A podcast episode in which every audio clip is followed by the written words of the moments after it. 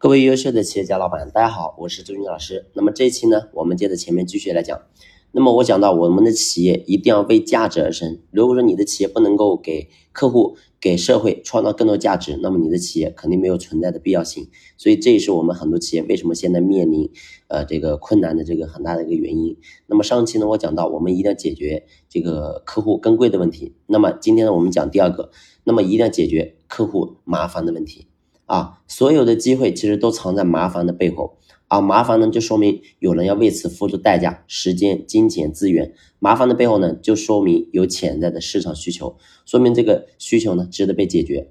所以以前呢，这个罗振宇老师啊，他讲过一个故事，说在香港呢有一种跌打损伤的这个药酒。那么药酒你都知道，这个它它这个啊销量确实可以，但是呢啊不是不是它销量可以啊，就是。它的这个作用确实是可以啊，就是你比如说受伤了，然后呢你把它涂上去，确实这个作用都比较好。但是呢，它这个销量却很差。那么为什么销量很差呢？因为它这个药药酒啊，它是它是液体的。那么使用过程中呢，如果没有棉球的话，它的量很难控制啊，要么多了，要么少了。如果说不小心洒在衣服上呢，你会发现还会留下这个味道很重。所以呢，走到哪里都有一股非常难闻的味道。所以这是导致它这个。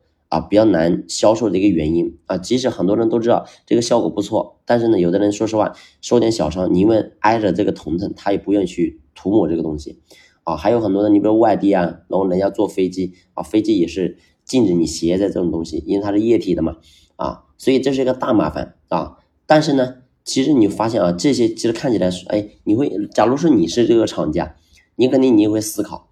我是搞药酒的，我是搞这个药油的，对吧？那很正常，有点味道也很正常。但是往往是你会发现，就是这些小小的小麻烦，大大的限制了你这个产品的市场啊，大大的限制了你的销量啊。为什么这么说呢？你会发现啊，有一个日本这个商家呢，他就发现这个商机，他最后他怎么做的？那么他就开发出一个这个软膏啊，也是这个呃跌打损伤可以用的。它的像什么？它的就是膏了。啊，它不是那种液体了，变成了固态。那你想使用的时候呢，只要轻轻的把它啊挤牙膏一样挤出一点点涂上就行了。而且呢，你会发现你你这个说实话你是膏体啊，又是小小的，那飞机你也可以装了啊。如果说你喜欢的那个飞机也可以装了啊。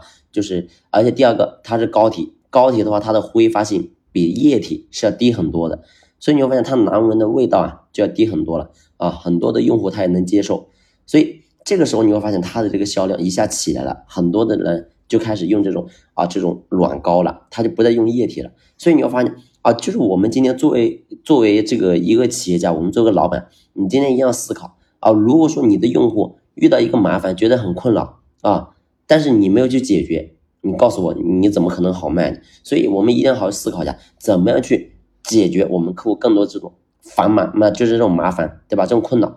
让他能够什么？让他能够真正能够变得简易化、轻易化，这是我们要做的啊！如果是这些东西你都没有去做到，你你不去好好去思考，对吧？那你你看别人怎么卖，你怎么卖？